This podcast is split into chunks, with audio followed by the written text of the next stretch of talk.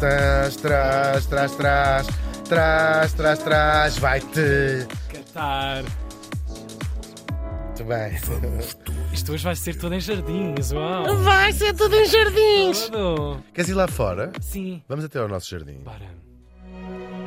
Meu Deus, ai meu Deus. Pois é, neste dia, em 2020, morri em Lisboa. Sítio tão triste para se morrer. Com que idade? 98 anos. Foi bem vivido, Por portanto. acaso foi mesmo. Um homem que toda a gente adora. Falamos do arquiteto Gonçalo Ribeiro Teles. Bravo! Uh, mesmo, verdade. Sim, é verdade. Que homem tão consensual. O Gonçalo, se me permite tratá-lo Gonçalo. assim, nasceu em 1922. ah, também em Lisboa, era filho de um ah, militar e passou os primeiros anos da sua vida. Era de uma família bastante instalada, de- até era de duas, a da mãe e a do pai. Esta semana foi uma festa de famílias muito bem Ah. Sim, instaladas. depois para a semana tivemos. Vou ver se arranjo uns pobrezinhos para vos dizer. Para vos alegrar, não é? Para vocês também servir, serem mais inspiracional. Porque... Que Estupidez. Mas pronto, olha, o Gonçalo nasceu na família que nasceu, ele não pode fazer nada. Claro. E passou. De facto, era aqui uma. A sua vida era muito dupla. Ele cresceu na vida da li- da liberdade, numa altura em que a vida da liberdade era outra coisa. Claro. Mas já começava a ser uma via hum, citadina. E depois entre o campo, em Coruche, de onde era a família do, do, do, do pai, e ainda hoje é uma família conhecida de, de Coruche, os Ribertelos, claro.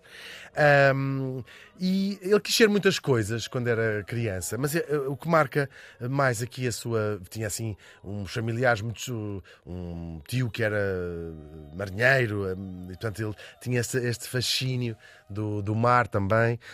hum, e esta nostalgia de trazer para a cidade o campo, que é de facto a marca, uh, a marca do, do Gonçalo Ribeiro Teles. Ele dividia-se entre escolher, quando chegou à altura da sua formação superior entre a arquitetura e a agronomia, e de repente abre um curso chamado Arquitetura Paisagística ou Arquitetura da Paisagem. Ele disse: Olha, não é cedo É, nem é olha, tarde. nem é agora. a espingarda e fez assim: pá, Pá, agora. o mesmo coelho com dois tiros, maravilha.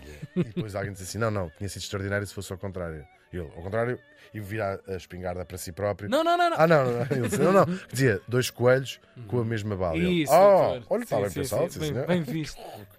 Para quê? Disparate, Para que disparate. esta palha pelo meio? Entretanto, é preciso dizer que ah, ele foi não só um arquiteto paisagista, claro, devemos-lhe muita coisa, mas foi um político.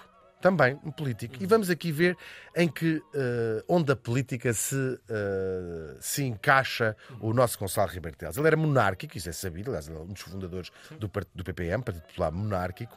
Ahm, só que geralmente nesta dicotomia, e era de uma família com tradições eh, monárquicas, só que nesta dicotomia entre republicanos e monárquicos, geralmente os republicanos, ainda que o Estado Novo era republicano, não era uma república, Sim. mas tradicionalmente os monárquicos eram conservadores e apoiantes do Salazar ahm, e os, os, eh, não havia essa ahm, não, era, não, era muito comum haverem rep- eh, monárquicos eh, super revolucionários Sim, tipo, sim, e pá, o Estado entendemos. Novo é uma porcaria mas havia alguns de que o Gonçalo Ribeiro Teles faz parte. E não só o Francisco Sousa Tavares a, a So- a Sofia, o Alçada Batista e juntos vão formar ali nos anos 40 uma coisa que se chama e que se diz até hoje o Centro Nacional de Cultura que nós às vezes falamos aqui que, era, que reunia de facto esta oposição ao Salazar muito pouco normal que era uma oposição monárquica uma oposição ah, católica ah, que, que era de facto não era tradicionalmente e portanto eram umas pessoas que não se reviam no- na habitual ahm, oposição ao regime que estava sobretudo do lado do Partido Comunista e portanto eram estes polos ah, e depois na- navegavam com a- talvez mais facilidade talvez não seguramente mais facilidade eh, essa até porque era sempre um bocadinho hoje vou não vou agora escrevemos um manifesto agora não escrevemos e o- Claro. o, Partido Comunista os apoiantes do Partido Comunista tinham que viver na, na, na Na clandestinidade sombra. sim. Claro, mas olha, quem dá o que tem é mais. O seu Eu, interesse eu, te- ecologia. eu dentro da minha cabeça estava a contar o tempo que ias levar. Eu acho para- incrível, eu acho incrível, acho eu incrível, é muito fixe. Uhum.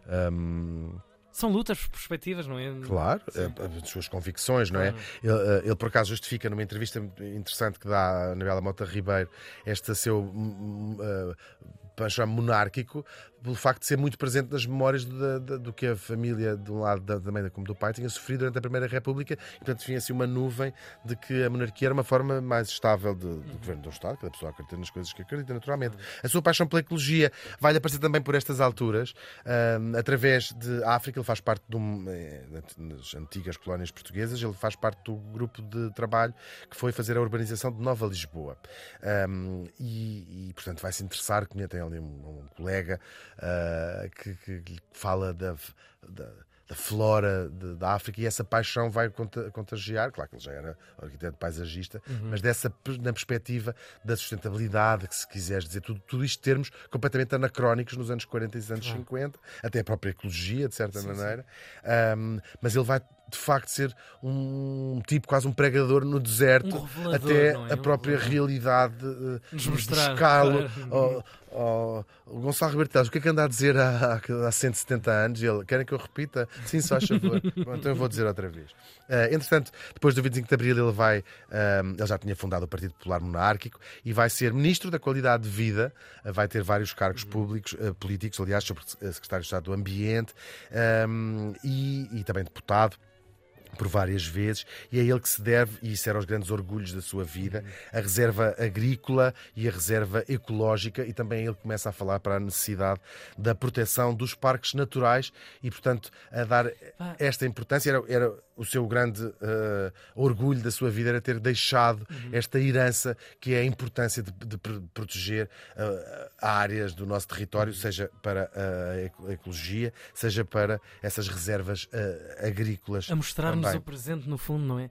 Com uma antecipação muito genial. É verdade. Aqueles que são os conceitos e as defesas e as políticas até. É verdade. Com, com um avanço, talvez de meio século, dentro da cabeça de um homem. É verdade mesmo. E por causa disso, ter vivido tanto tempo, uh, acaba por ser o decano dos nossos uh, claro. arquitetos uh, paisagistas. Talvez a sua obra mais emblemática hoje em dia seja, claro, os Jardins da Gulbenkian, que ele fez com o António Viana Barreto, um, e que são uma marca incrível no um luxo no coração da cidade de Lisboa. A cidade de Lisboa que ele dedicou grande parte do seu, do seu trabalho, uh, defendia o corredor verde de Monsanto e paulatinamente tem vindo a ser realizado um, esse, esse, uh, esses sonhos, projetos que o arquiteto um, teve uh, dessa criação e da importância de trazer uh, o verde, mais do que decorativamente, sendo de facto uma forma de nos ligarmos àquilo que é a terra. O Gonçalo Ribeiro Teles